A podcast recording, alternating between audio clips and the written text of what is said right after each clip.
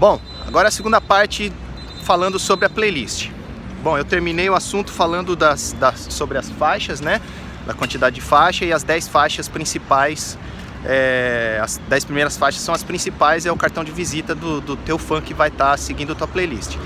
Bom, o próximo assunto é como tornar essa playlist relevante. Então, o primeiro fator disso é que você tem que divulgar a tua playlist, né? Então, divulga fora do ambiente das plataformas. Tudo bem, você te, fez uma playlist no Spotify, é, você já tem meios ali de divulgar é, se você tem o teu perfil de artista verificado no Spotify, etc. Mas você vai a principal coisa é você divulgar essas, essa playlist nas tuas mídias sociais.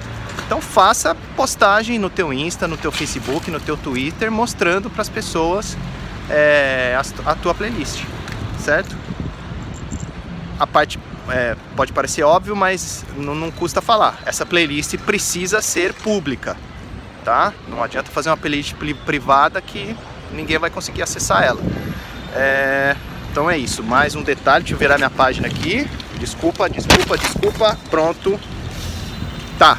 Então, já falei isso no primeiro vídeo, que é para a tua playlist se manter relevante, ela precisa ter hit. Então, dentro, pelo menos dentro das primeiras 10 faixas ali, você colocar alguns hits que façam as pessoas é, não pularem fora da playlist, por alguma razão, né? Às vezes, enfim.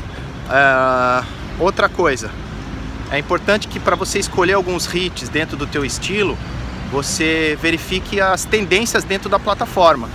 Então você dá umas buscas, vai olhando lá, tá no Spotify, tá no Deezer, tá na Apple, vê que se tem algumas músicas daquelas que, que, que, que tem a ver com a tua playlist, ali nos, na, nos destaques iniciais, entendeu? Então você verificar é essa relevância de, do, dos hits que você vai colocar dentro da tua, da tua playlist. E quando ela já está sendo executada, você verificar regularmente a saúde de cada faixa.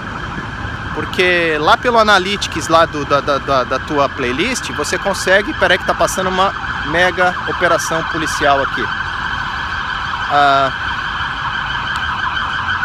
lá no, nos analíticos da, da, tua playlist você consegue saber quem é, quais faixas estão tendo menos retenção, as pessoas estão é, pulando a faixa, essas coisas assim.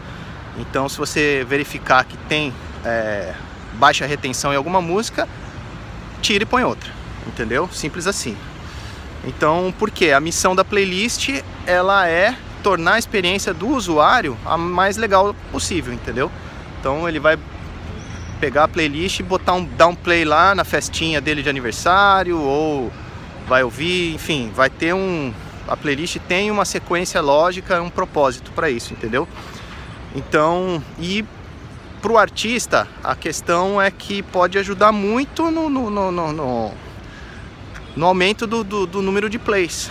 Então, como no, lá no comecinho do primeiro vídeo eu falei que tem todo um, uma, uma, um encaminhamento nosso aqui dos nossos artistas para aparecer nas playlists oficiais, é, e o que nunca é garantido mesmo, porque realmente o Spotify, o Deezer, essas plataformas recebem mil músicas por dia, né? Já é uma estatística comprovada e não são todas que vão para playlists e não é todo, todas, não são todas as músicas que vão ser ouvidas pelo pessoal, pelos curadores de playlists.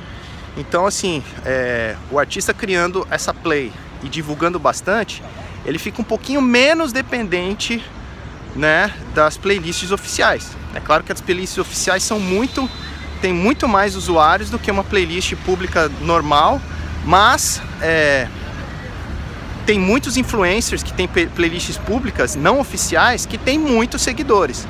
Ou seja, você pode, você artista pode ser o próximo é, influencer aí de ter uma playlist é, bombada e com músicas tuas lá no meio. Então, bora fazer playlist com esses critérios aí para melhorar esse engajamento. Massa? Valeu!